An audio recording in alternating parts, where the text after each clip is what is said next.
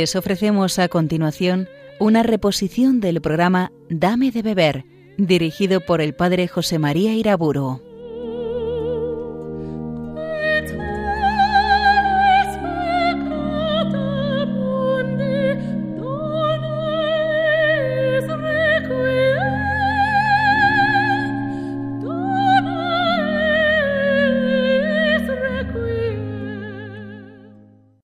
Nombre del Padre, del Hijo y del Espíritu Santo. Señor, en esta hora de meditación, danos luz para conocer tu voluntad y la fuerza necesaria para cumplirla. Continúo tratando en esta conferencia del tema de la pobreza evangélica. Evidentemente que debemos crecer todos los cristianos en el espíritu de la pobreza más y más, sin medida, sin otra medida que el don de Dios en cada uno de nosotros. Pero podemos preguntarnos la pobreza material en su realización concreta, ¿a qué criterios debe sujetarse? La pobreza material tiene que tener una medida, según ciertos principios que no vienen tomados de la prudencia de la carne, sino de la prudencia del Espíritu Santo. Y estos criterios podríamos resumirlos en siete. En primer lugar, tengamos claro que la pobreza evangélica no está en seguir el nivel de vida general del medio en que vivimos, evitando solamente aquellos gastos que, a no ser comunes, pueden considerarse superfluos. No es eso, la pobreza evangélica es mucho más que vivir acomodados a la media del ambiente en que estamos. En muchas sociedades actuales, sobre todo, claro, de los países ricos, la estimulación al consumo en comida, vestidos, casa, viajes, vacaciones, comodidades, cuidados corporales, etc., es una estimulación tan eficaz y exorbitante que el nivel medio de vida establecido para muchas personas no sólo no es evangélico, pero ni siquiera es razonable. Muchas veces lo superfluo en estas sociedades es considerado necesario. Por tanto, el nivel medio de vida económica que nos rodea en forma alguna ha de determinar la medida de la pobreza cuando un cristiano quiere realmente seguir a Jesucristo por los caminos del Evangelio. Una segunda observación. La pobreza evangélica implica no solamente carecer de lo superfluo, sino también a veces la privación de lo necesario. Recordemos el elogio que dedica Jesucristo a aquella pobre viuda que ha dado al tesoro del templo lo que a ella le hacía falta, todo lo que tenía para vivir. Marcos 12. Así han entendido los santos la pobreza cristiana, así la han vivido y eso es lo que han enseñado.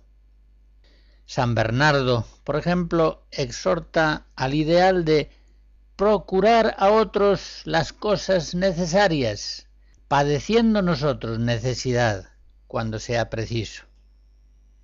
Es cierto que la pobreza no lleva siempre a privarse de lo necesario, sería algo suicida, pero sí pertenece a la doctrina evangélica que a veces sí conviene, sí es preciso, por la caridad o por la obediencia, privarse incluso de lo necesario. Quiero decir con esto que una pobreza meramente razonable, una pobreza que limita solo a la posesión de lo necesario y evita solamente la posesión de lo superfluo, no participa a fondo de la pobreza de Cristo pues el amor de Cristo da a la pobreza una fisonomía crucificada, una fisonomía loca, escandalosa. Nos hace pensar en aquellas palabras de 1 Corintios 2. La verdadera pobreza evangélica, por ejemplo, es aquella pobreza que en algunos momentos resulta dolorosa, como dice Santa Teresa de Jesús en una carta, oh, qué trabajos estos atamientos de nuestra pobreza. La pobreza evangélica implica a veces la carencia de lo necesario y como señala Santa Teresa en sus constituciones, en el número 7, cuando falte lo necesario, no se desconsuelen, que a eso han de venir determinadas. Esto es ser pobres, faltarles por ventura al tiempo de mayor necesidad. Y Santa Teresa del Niño Jesús, en sus manuscritos autobiográficos, enseña que la pobreza consiste no sólo en verse una privada de las cosas agradables, sino también de las indispensables. Se entiende en algunas ocasiones. La pobreza evangélica implica ante todo un despojamiento radical del espíritu de posesión, Sigue diciendo Santa Teresita, yo he renunciado a los bienes de la tierra por el voto de pobreza. No tengo, pues, el derecho de quejarme si me quitan una cosa que no me pertenece. Antes, al contrario, debería alegrarme cuando se me presenta la ocasión de ejercitar la pobreza. Y en una libreta de notas personales Santa Bernardita dejó escrito, la pobreza no debe ser solamente molesta, sino crucificante. Una tercera nota sobre la verdadera pobreza evangélica. La pobreza debe ser proporcionada al desarrollo espiritual de la persona. Y ya sabemos que ese desarrollo se produce según el crecimiento en la caridad. Por tanto, si nuestro amor a Dios todavía es pequeño, pequeña será nuestra capacidad de pobreza. Y la carencia de criaturas nos hará vivir más pendiente de ellas que si las tuviéramos en paz. En cambio, cuando amamos mucho al Señor, las cosas del mundo dejan de fascinarnos. Las amaremos ciertamente, pero con un corazón libre, y las tendremos solamente en la medida en que Dios lo quiera. El amor al Señor de todo corazón nos libra de la avidez de criaturas. Y lo mismo habría que decir en relación al amor al prójimo. Si amamos a nuestros hermanos poco, no sentiremos sus necesidades como propias. Y necesitaremos muchas cosas para estar contentos. Nos autorizaremos a muchas posesiones, mientras que si amamos de verdad mucho a nuestros hermanos, especialmente a los más necesitados, tendremos aún más contento en dar que en poseer. Será una exigencia de nuestra caridad, el ayuno ordenado a la limosna, consumir menos en nosotros para poder venir más en ayuda de nuestros hermanos. Vuelvo a enunciar este tercer principio. La pobreza, en su medida concreta material, debe proporcionarse a nuestra edad espiritual. Pensemos en una analogía obvia. Un niño chiquito necesita tener juguetes para estar contento. Que tenga pues juguetes mientras es niño, pero que procure crecer, de modo que su corazón se contente con menos cosas y más altas y preciosas a medida que va desarrollándose. Siempre la paz será en esto como en todo un criterio precioso de discernimiento. Tengamos aquello que necesitamos tener para vivir en paz y tengámoslo con acción de gracias, con pobreza de espíritu, con humildad, reconociendo que nuestra flaqueza, nuestra inmadurez espiritual nos hace todavía necesitar de tales y cuales cosas. Si estuviéramos espiritualmente más crecidos, no necesitaríamos lo que ahora necesitamos, nos bastaría mucho menos. Pero esa misma humildad, unida al espíritu de pobreza, irá haciendo en nosotros que cada vez necesitemos menos la posesión de criaturas. Cada vez vivamos más contentos y en paz con menos cosas. Las pausas musicales serán algunos motetes compuestos hacia 1700 por Alejandro Scarlatti.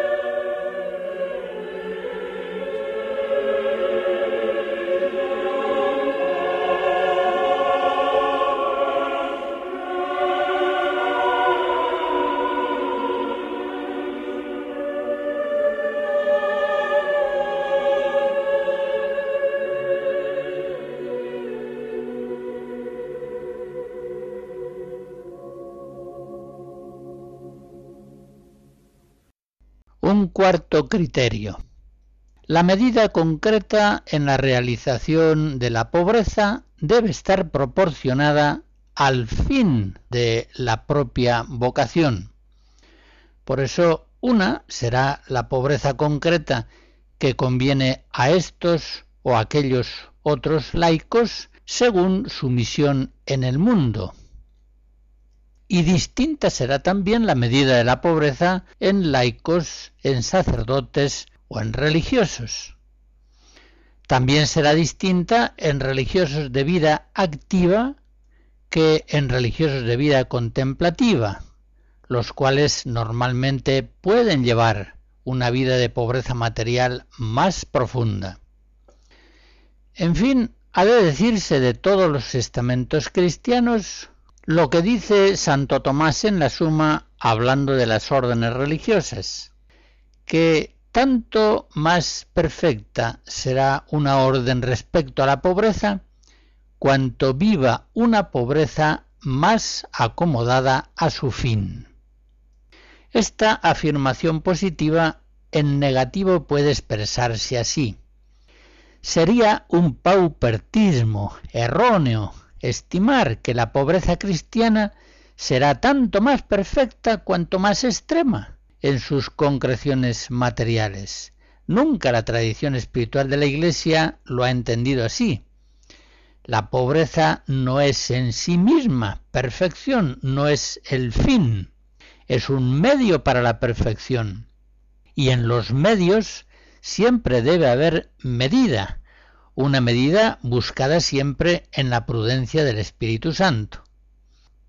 En este sentido, recordemos la enseñanza de Santo Tomás en Contrayentes, donde dice que tanto más laudable será la pobreza, cuanto el modo pobre de vivir produce menos solicitud, no cuanto sea una pobreza cuantitativamente mayor, la pobreza, sigue diciendo, en efecto, no es un bien en sí misma, sino en cuanto libera al hombre de aquellas cosas que le impiden tender a lo espiritual.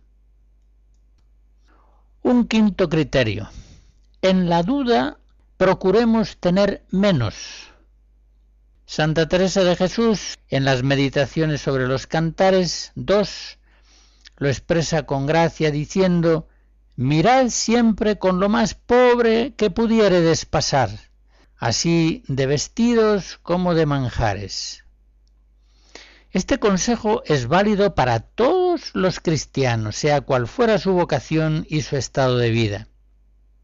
Es un consejo que en su realización concreta tendrá variantes muy diferentes en unos y en otros según su vocación y edad espiritual, pero, lo repito, vale para todos. En la duda procuren tener lo menos posible. En el ambiente del mundo, los hombres carnales procuran tener lo más posible. Por el contrario, en el ambiente espiritual del reino, los cristianos, los hombres nuevos, espirituales, tienden a tener lo menos posible. Ya ven que son dos tendencias justamente contrapuestas, dos estilos de vida distintos, el mundano y el cristiano. Los mundanos quieren tener siempre más, los cristianos tienden a tener lo menos posible. Repito la norma, en la duda procurar tener menos. En este sentido, todo impulso adquisitivo debe ser frenado, ha de ser moderado por la prudencia y por el espíritu de la pobreza.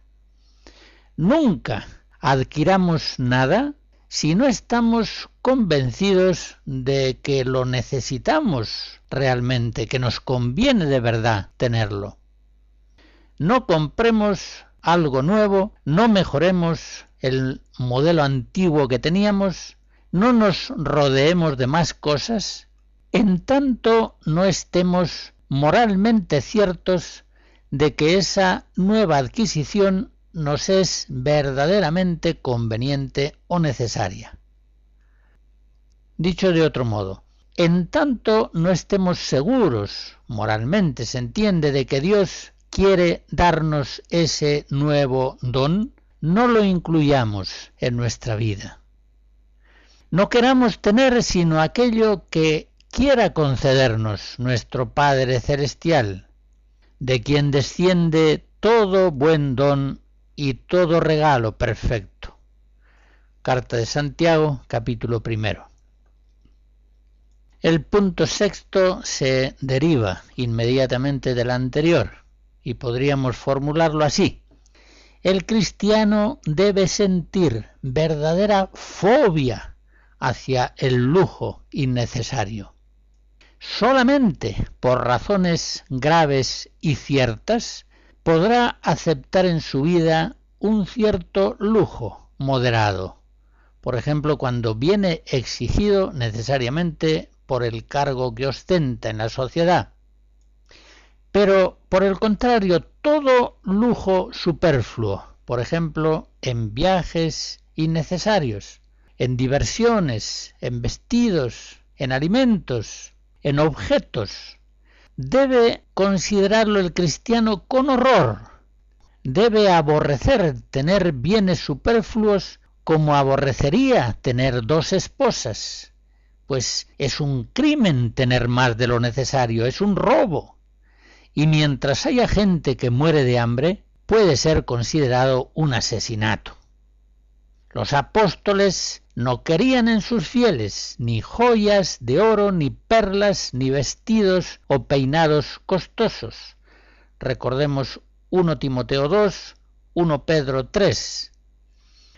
San Pablo en 1 Timoteo 6 nos dice, nada trajimos al mundo y nada podemos llevarnos de él. Así pues, teniendo qué comer y con qué vestirnos, podemos estar contentos.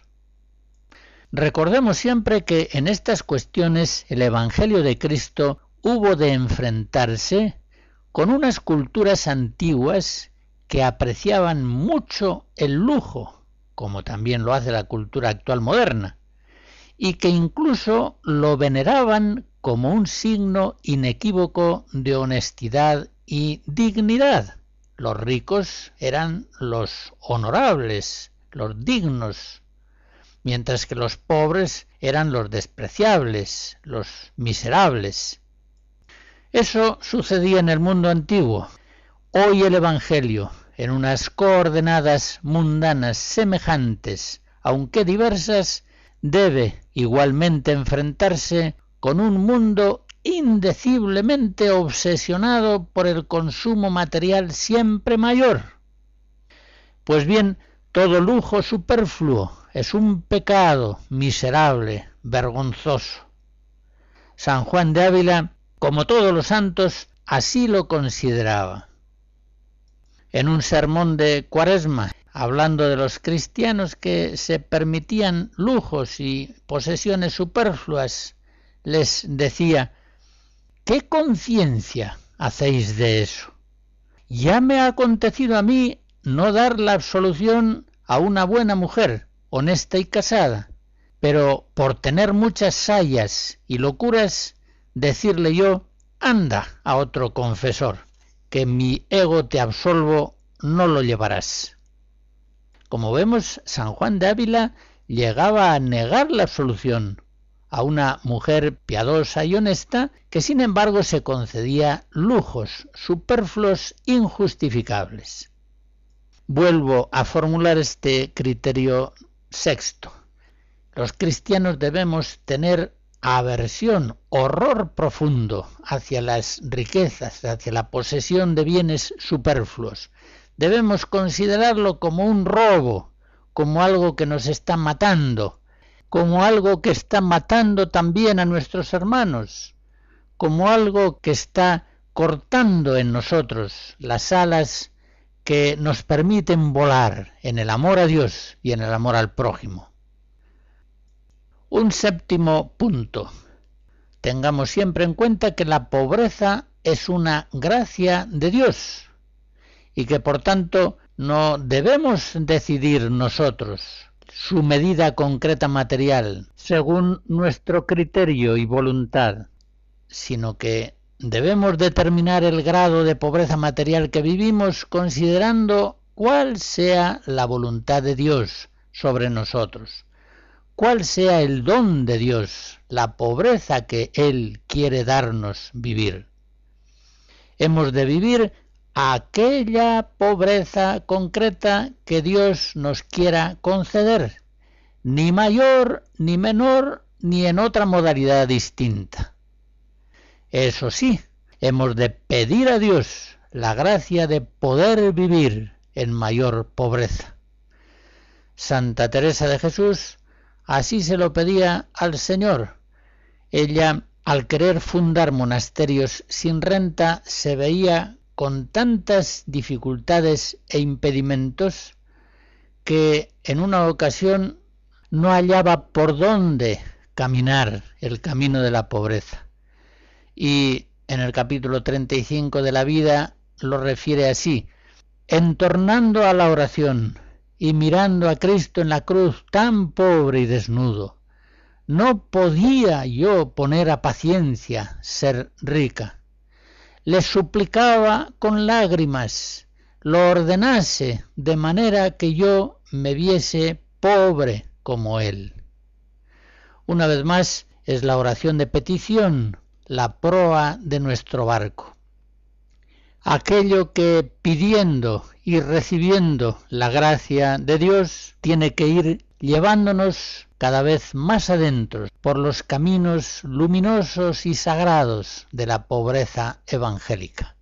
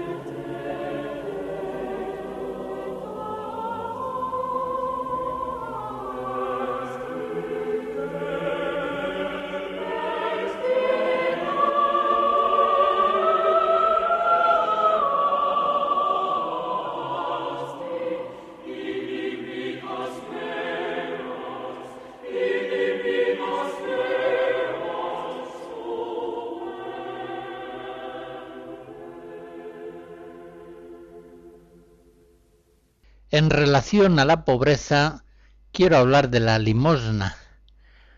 Hoy, felizmente, se insiste en la justicia, en la justicia social, pero esta insistencia no debe llevar implícito un menosprecio por la limosna.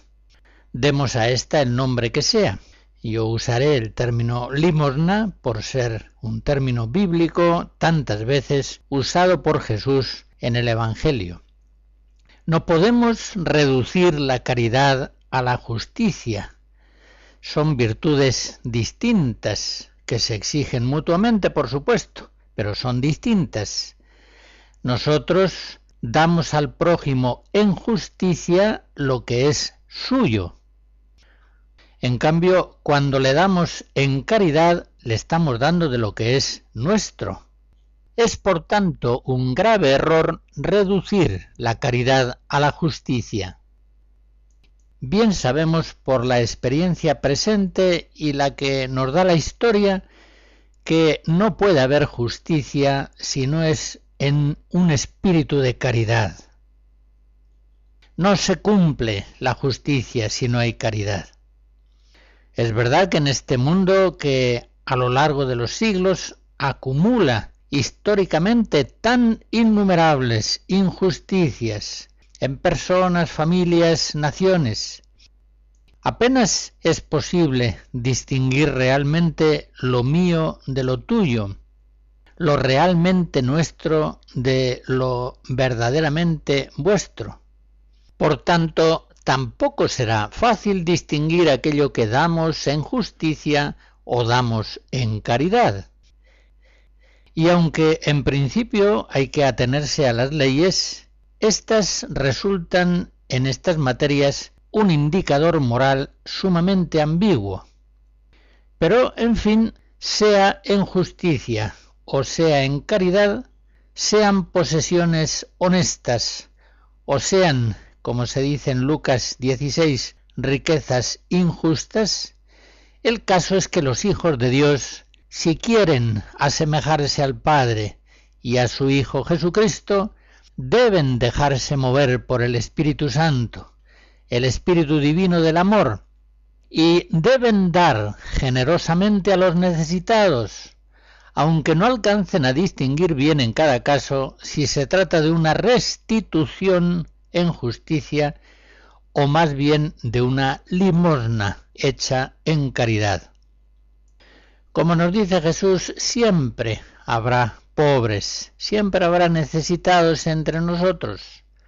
Y es que, así como siempre habrá hombres que por sus méritos o injustamente tengan más de lo que necesitan, siempre habrá también otros hombres que, sea por su culpa o como víctimas de culpas ajenas, carezcan de lo necesario. Pues bien, aquellos que tienen de más deben acudir en ayuda de estos que están necesitados. Es algo que viene requerido por la justicia y aún más apremiado por el amor. La Biblia insiste mucho en el gran valor de la limosna. En el Antiguo Testamento tiene la limosna una gran importancia, si son pobres aquellos que no alcancen el nivel económico medio de su pueblo, bien puede decirse aquella frase de Jesús que viene ya expresada en Deuteronomio 15. Nunca dejará de haber pobres en la tierra. Por eso, dice Yahvé, yo te doy este mandato. Abrirás tu mano a tu hermano, al necesitado y al pobre de tu tierra. Efectivamente, dar al pobre es una ofrenda cultural, una ofrenda cultural que tiene premio eterno. Pues, como se dice en el libro de los Proverbios 19, a Yahvé presta quien da al pobre, y él le dará su recompensa. Por otra parte, es muy frecuente en la Sagrada Escritura la enseñanza de que la limosna expía los pecados, es decir, purifica el corazón, reconcilia con Dios. Y en el Nuevo Testamento, en la plenitud de la revelación, también Jesús habla de la tríada sagrada limosna, oración y ayuno. Y lo hace nada menos que en el Sermón del Monte, Mateo 6.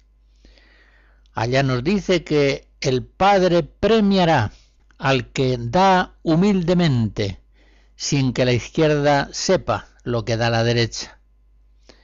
El camino de la perfección se inicia despojándose de todo en favor de los pobres. Así aparece enseñado por Jesús en Mateo 19. Y todos, todos debemos dar, también la viuda pobre, que de su miseria ha echado en el tesoro del templo todo cuanto tenía, todo su sustento. Marcos 12. Dar a los pobres es lo mismo que dar a Cristo, y no asistirles es negarle ayuda a Cristo pobre, hambriento, sediento, desnudo, preso o enfermo. Así nos lo enseña Cristo, que hace de la limosna algo decisivo en orden al juicio final. Mateo 25. Del mismo modo los apóstoles en su predicación muestran la limosna en su profundo sentido cultural y religioso. No ven en ella solamente un medio para remediar a los necesitados. La limosna, nos dice San Pablo en 2 Corintios 8 y 9, ha de hacerse por amor a los hermanos y en honor de Dios, haciendo nuestra la caridad de nuestro Señor Jesucristo, que siendo rico se hizo pobre por amor nuestro, para que nosotros fuésemos ricos por su pobreza. En esa misma exhortación de San Pablo a los Corintios, les enseña que Dios ama al que da con alegría. 2 Corintios 9. Efectivamente, Dios ama al que da con amor, porque el que da con amor da alegremente. Por todo esto, dice el apóstol en 1 Timoteo 6, a los ricos de este mundo encárgales que no sean altivos, que no pongan su confianza en la incertidumbre de las riquezas, sino en Dios, que se enriquezcan en buenas obras, que den con buen ánimo, que repartan, atesorándose un buen capital para el porvenir, para adquirir la vida eterna.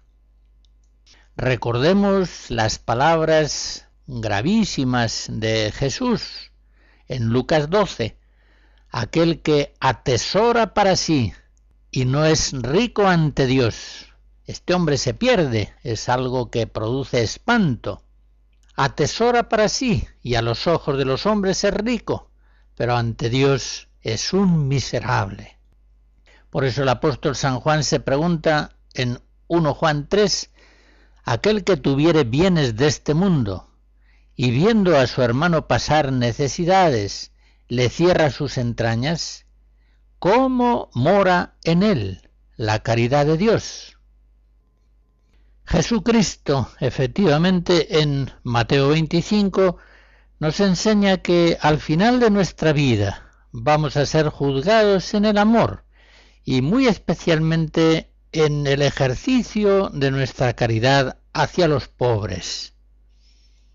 Quiero recordar también, como es enseñanza de nuestro Maestro, el deber de sustentar a los trabajadores apostólicos. Es una obligación de justicia y de caridad manda el Señor a sus discípulos al mundo sin oro ni plata, porque el obrero es acreedor a su sustento. Mateo 10. Y San Pablo recuerda este mandato de Jesús cuando en 1 Corintios 9 dice, Así lo ha ordenado el Señor a los que anuncian el Evangelio, que vivan del Evangelio. Es enseñanza de Jesús Mateo 10, que aquellos que den algo, aunque solo sea un vaso de agua, a los discípulos de Cristo, para ayudarles en su vida y en su ministerio, pueden estar ciertos de que no perderán su recompensa, tendrán un premio eterno.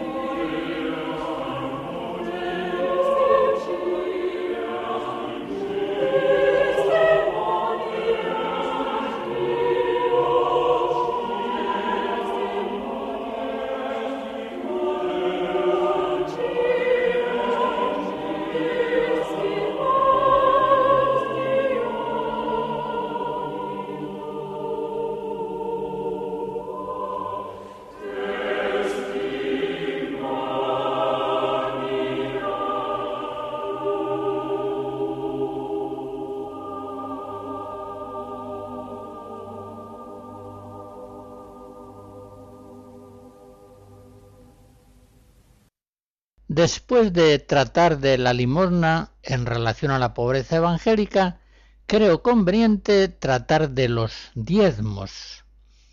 La ley de diezmos y primicias ha sido en la Iglesia una de las más constantes, antiguas y universales.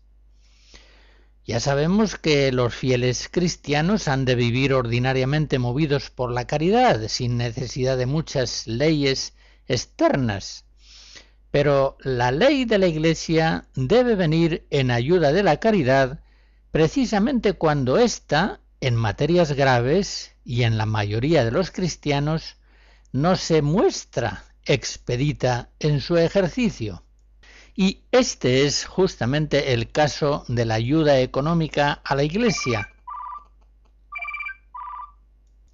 Y este es precisamente el caso de la ayuda económica a la Iglesia y de la comunicación de bienes materiales hacia los pobres.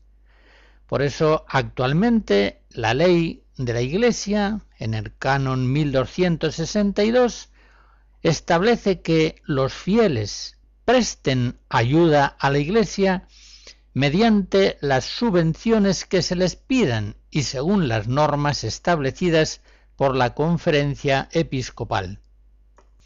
Recordemos que la Iglesia primitiva practicó la comunicación de bienes en una forma bastante generalizada, al menos en una cierta medida suficiente para evitar que hubiese pobres entre los hermanos, es decir, entre los cristianos.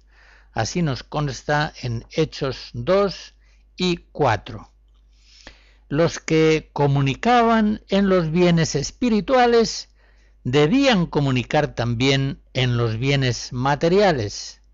Así lo enseña el apóstol San Pablo, Romanos 15, 1 Corintios 16, 2 Corintios 8, Gálatas 6. Se ve que era una enseñanza importante en el mensaje de los apóstoles. Y ese mismo ideal de la comunicación de bienes se expresa también en otros documentos de los siglos I y II, como la Didaque, la carta de Bernabé, pastor de Hermas y otros textos antiguos. Muy pronto se van configurando los diezmos que siguen el antecedente de Israel.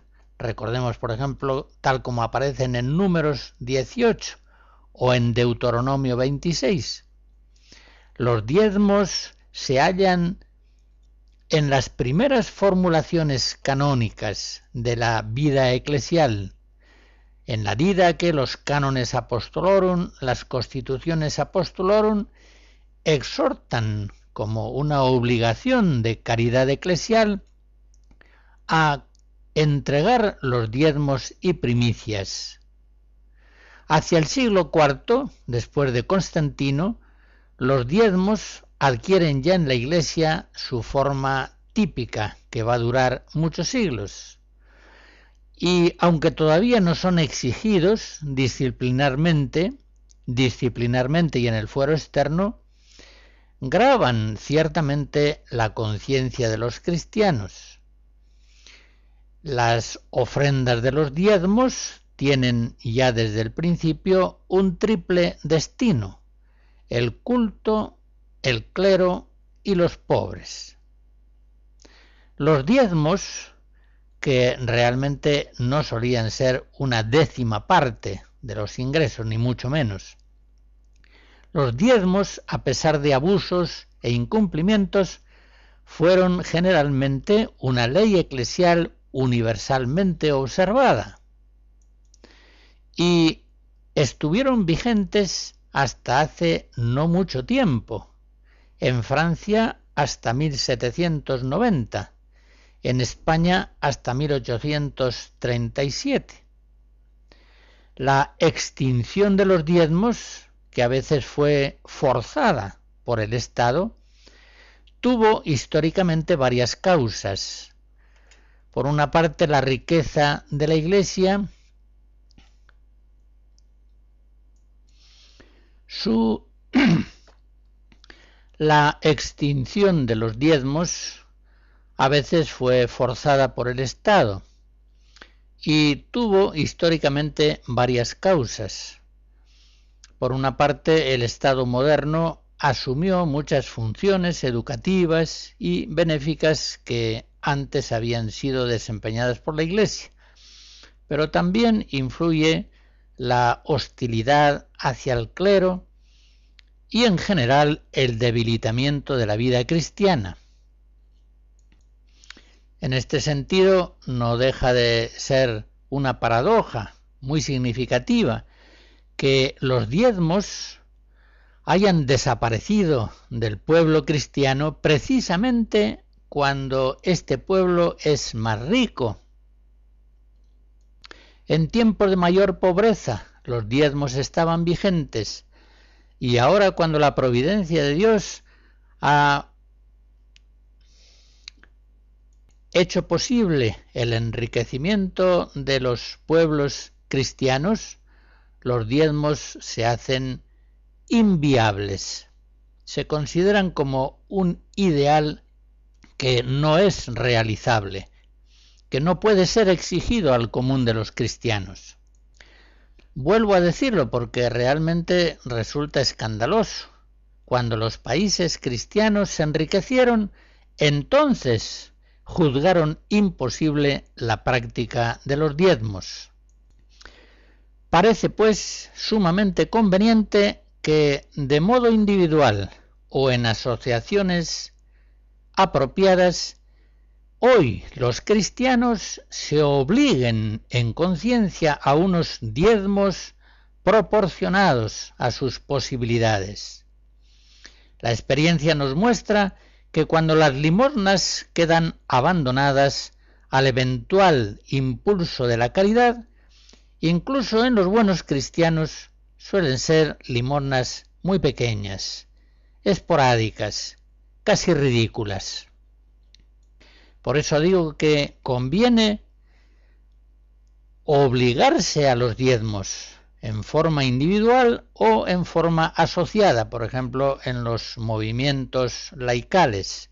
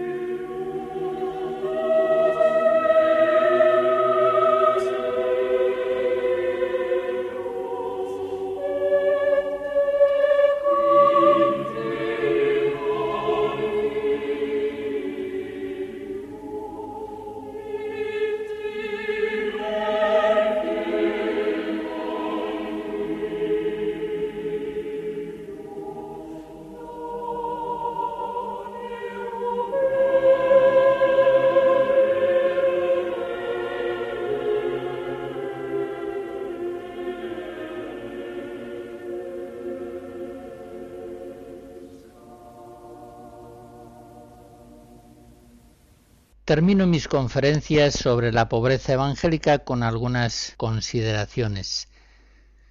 Debemos reconocer, aunque sea penoso, que el espíritu de la pobreza ha penetrado muy poco en los cristianos.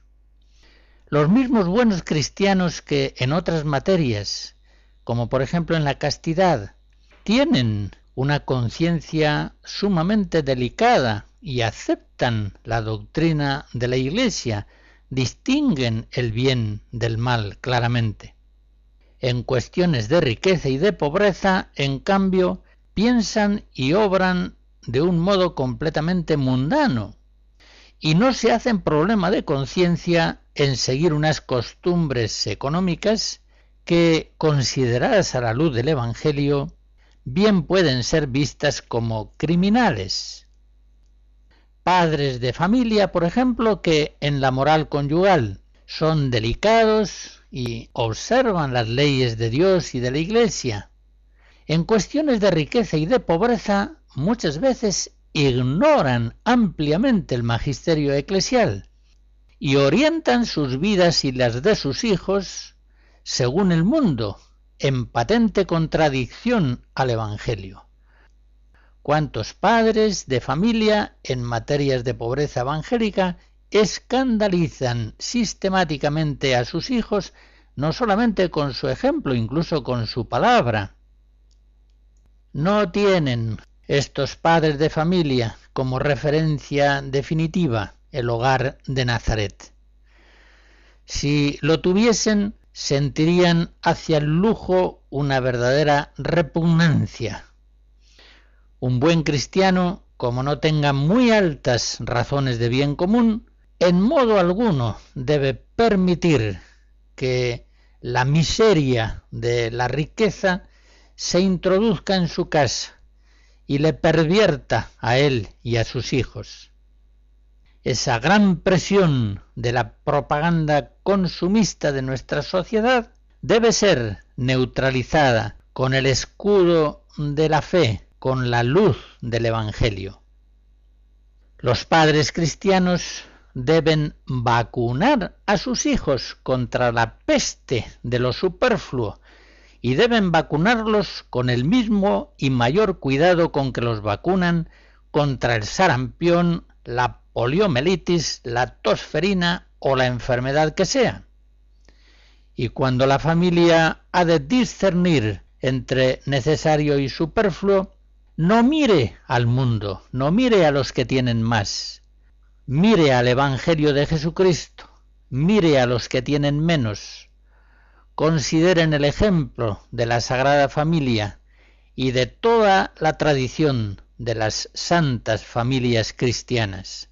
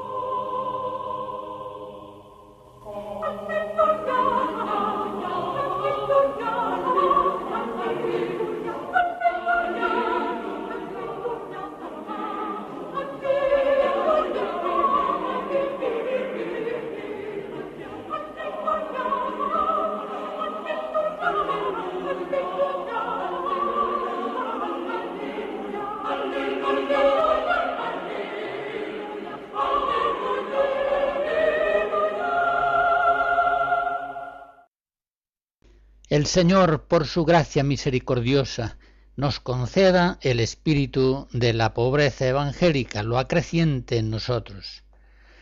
Aquel cristiano que abusa en su consumo del mundo visible, televisión, cine, deportes, viajes, diversiones, vídeos, comidas caprichosas, revistas, lecturas superfluas, acabará mundanizado, es decir, descristianizado. Y desde luego nunca llegará en este mundo a alegrarse verdaderamente en el amor de Dios. Repito aquello que decía San Juan de la Cruz, cuanto más se gozare el alma en otra cosa que en Dios, tanto menos fuertemente se empleará su gozo en Dios. Esto es así, nos lo muestra la experiencia. La bendición de Dios Todopoderoso, Padre, Hijo y Espíritu Santo, descienda sobre ustedes y les guarde siempre. Amén.